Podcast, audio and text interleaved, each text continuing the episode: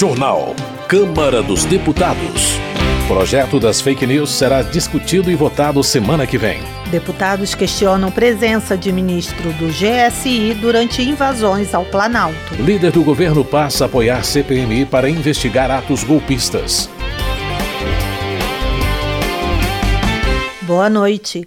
A divulgação de imagens de ministro do GSI no dia da depredação ao Palácio do Planalto e a pressão da oposição fazem o governo apoiar a CPMI dos atos golpistas. O repórter Antônio Vital tem mais detalhes. Depois de um dia marcado pela obstrução da oposição e pela divulgação de imagens em que o então ministro do Gabinete de Segurança Institucional aparece ao lado de manifestantes que depredaram o Palácio do Planalto no dia 8 de janeiro, o líder do governo na Câmara anunciou apoio à criação de uma comissão parlamentar mista para investigar os ataques às sedes dos três poderes. A obstrução da oposição foi motivada pelo adiamento da sessão do Congresso Nacional, em que seria lido o ato de criação da CPMI. Com a obstrução, deixaram de ser votadas no plenário da Câmara duas medidas provisórias que estavam na pauta. Uma das MPs zera até 2026 as alíquotas do PIS e da COFINS sobre as receitas das empresas aéreas. A outra suspende até 2025 a aplicação de multa para motorista profissional que não realizar o exame toxicológico obrigatório.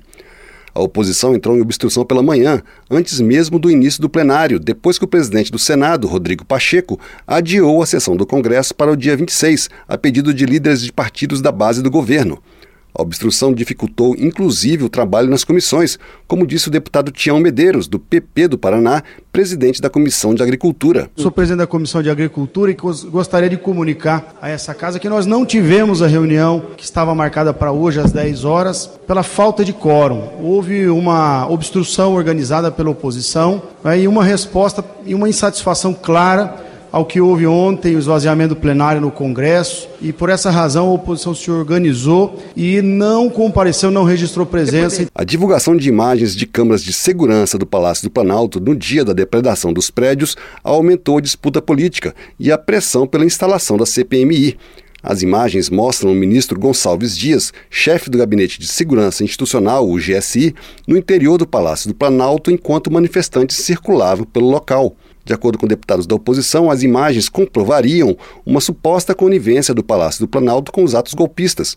O deputado Marcel Van Hatten, do Novo do Rio Grande do Sul, chegou a comparar o caso com o incêndio do parlamento alemão, em 1933, usado por Hitler como pretexto para assumir o poder como ditador. Fica cada vez mais claro que o 8 de janeiro de 2023 é o 27 de fevereiro de 1933, ocorrido na Alemanha. O Reichstag em chamas. Hitler consolida seu poder após um atentado ao parlamento. Aqui no Brasil, Agora com as imagens do ministro Gonçalves Dias, general do Exército, acolhendo manifestantes. O deputado Chico Alencar, do PSOL do Rio de Janeiro, da base do governo, defendeu a investigação sobre as atitudes do ministro no dia da invasão, mas negou a versão de que o governo estaria envolvido nos atos. Ele tem muito que explicar, sim. O GSI há uma semana do governo Lula tinha muita gente da gestão anterior, por óbvio, que pode sim ter facilitado aquela invasão e aquela depredação. Isso tudo exige só uma coisa: investigação, apuração com firmeza serena. Citaram aqui Hitler o hashtag, o incêndio em 1933. Ele culpou os comunistas por aquele incêndio. Estão querendo fazer isso de novo? Com a divulgação das imagens, Gonçalves Dias pediu demissão do cargo. No fim do dia, o líder do governo na Câmara anunciou apoio à criação da comissão de inquérito e às investigações sobre os atos de 8 de janeiro. Quem é governo tem que estar preocupado é com a fome do povo brasileiro, é com o arcabouço fiscal que vai ser votado, é com a reforma tributária. Mas já que querem fazer a CPI, nós vamos para dentro dela e vamos investigar tudo. E vamos trazer para dentro da apuração todos aqueles que se esconderam nas redes sociais, que patrocinaram, que convocaram, que financiaram os ônibus para saber quem é o responsável contra o atentado à democracia brasileira. Com o embate entre governo e oposição, apenas propostas de consenso entraram na pauta de votações do plenário. Da Rádio Câmara de Brasília, Antônio Vital. Delegado Paulo Bilinski, do PL de São Paulo, acusa o presidente do Senado, Rodrigo Pacheco, de ter faltado com sua palavra ao ter protelado a sessão do Congresso na qual seria lido o pedido de instalação da CPMI dos atos de 8 de janeiro. Deputado Paulo Bilinski afirma não haver coincidências entre o adiamento da sessão, o oferecimento de dinheiro e cargos por parte do presidente Lula em troca da retirada de assinaturas para a criação da CPMI e a viagem para a China. Coronel Telhada, do PP de São Paulo, critica o adiamento da sessão do Congresso Nacional que ocorreria na última terça-feira e afirma que o Brasil está atualmente refém de uma política criminosa e de pessoas sem escrúpulos que não querem o bem do país. Coronel Telhada também acusa o agora ex-ministro-chefe do GSI, general Gonçalves Dias, de agir em conluio com outros membros do Gabinete de Segurança para facilitar a invasão ao Planalto.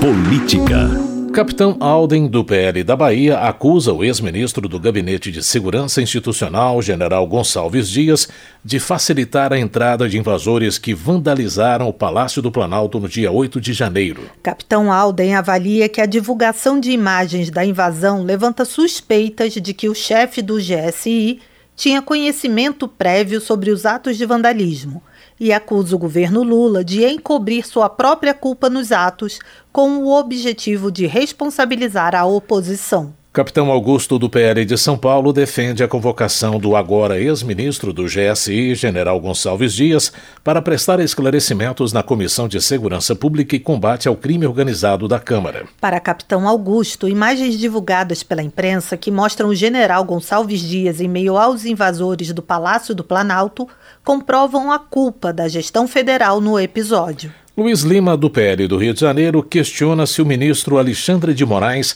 vai decretar a prisão do comandante do GSI, ministro Gonçalves Dias, com a mesma rapidez com que ordenou a prisão do ex-ministro Anderson Torres. Luiz Lima comenta sobre o silêncio da maior emissora de televisão do país sobre as cenas divulgadas. O deputado insinua que a falta de notícias coincide com a liberação de 32 milhões de reais para cinco canais de televisão para a divulgação de ações dos 100 dias de governo. Na opinião de Carlos Jordi, do PL do Rio de Janeiro, as novas imagens divulgadas sobre a invasão ao Palácio do Planalto revelam a participação do general Gonçalves Dias nos atos. Carlos Jordi sugere que o presidente Lula pode ter forjado o evento de 8 de janeiro para criar um fato político conveniente.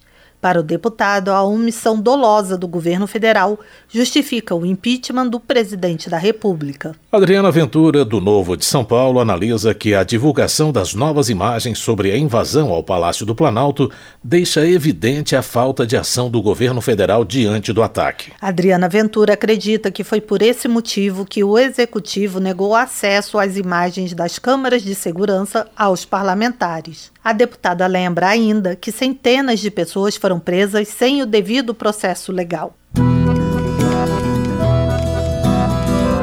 Relações Exteriores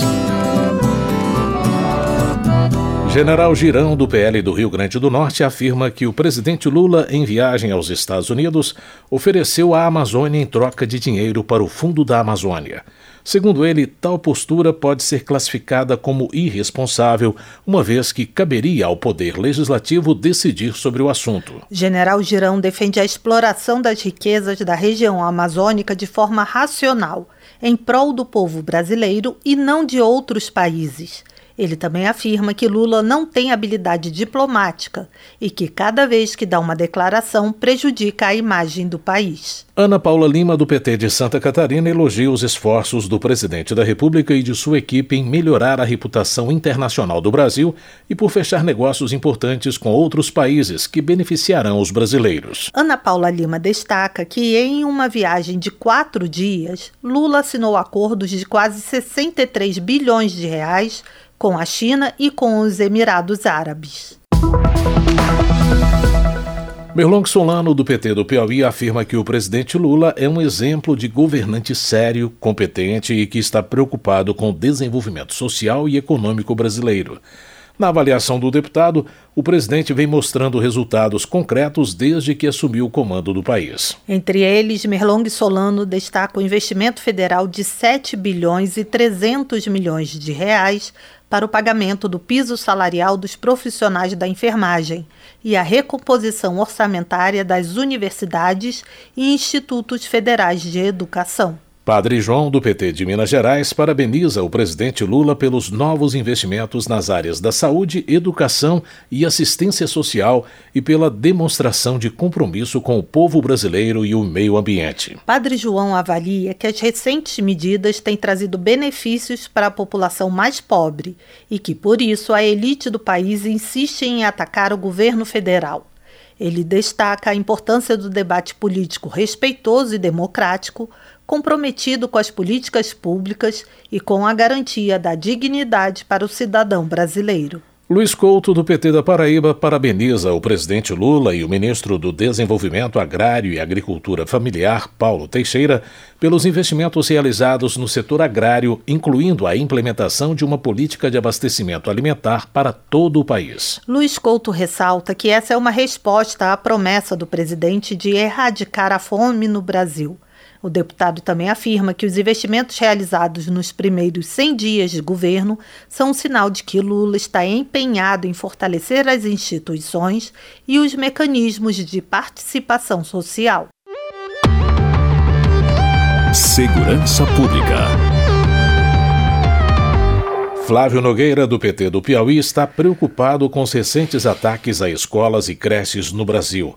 Segundo dados divulgados pelo deputado, nos últimos anos o país registrou 20 atentados com mortes em cinco estados. Entre as medidas de prevenção e proteção a ataques, Flávio Nogueira defende a restrição na venda de armas à população.